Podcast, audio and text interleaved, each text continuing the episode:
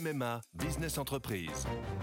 Sandrine, qui dirige une entreprise de conseil, a pris une décision. Oui, cette année, c'est décidé pour ma vie pro et ma vie perso, c'est MMA. Pardon, mais ce ne sont pas les mêmes besoins. Pas les mêmes besoins, mais le même agent MMA qui me connaît bien. Disponible et à 5 minutes de chez moi, je sais que je peux compter sur lui.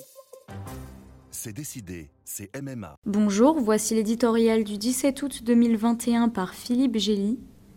Capitulation.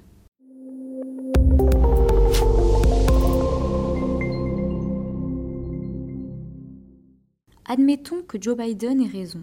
Il se peut bien que la guerre d'Afghanistan ait été impossible à gagner, que rester un an ou cinq ans de plus dans ce pays fossoyeur d'empire n'eût au final rien changé, que l'Amérique n'ait pas vocation à soutenir indéfiniment un État incapable de se prendre en main, qu'un départ plus ou moins sans gloire ait toujours été inscrit au bout de l'aventure, dès lors que George W. Bush n'avait pas voulu se contenter d'une expédition punitive contre les protecteurs de Ben Laden.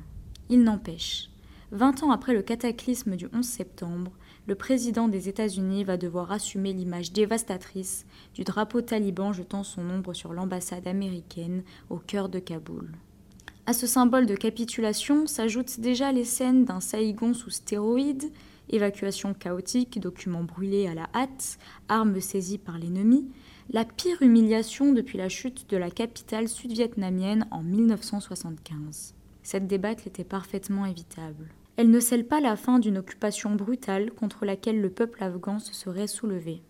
Une grande partie de la population a plus peur des libérateurs que des envahisseurs, comme en témoignent ceux qui s'accrochent à la carlingue des avions au décollage.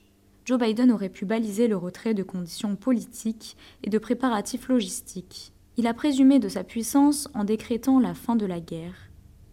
La guerre continue, il s'en lave les mains l'Amérique abandonne l'Afghanistan au règne de talibans, à la fois plus raffinés et plus aguerris, merci l'arsenal américain, qu'il y avait 20 ans. On verra si leurs chefs ont compris, comme ils le prétendent, qu'il y a des limites au martyr que peut supporter un peuple et au mépris dans lequel on peut tenir le reste du monde. Les Occidentaux sont en première ligne. Désastres humanitaires, exode de réfugiés, sanctuaires pour les terroristes islamistes, que le pire se réalise ou pas, la fuite d'Afghanistan laissera une tache indélébile sur le bilan de Joe Biden longtemps après sa présidence.